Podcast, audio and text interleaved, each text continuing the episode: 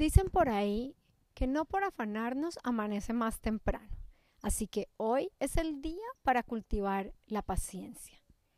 Durante todo el día, no le lleves la contraria a nadie por ningún motivo.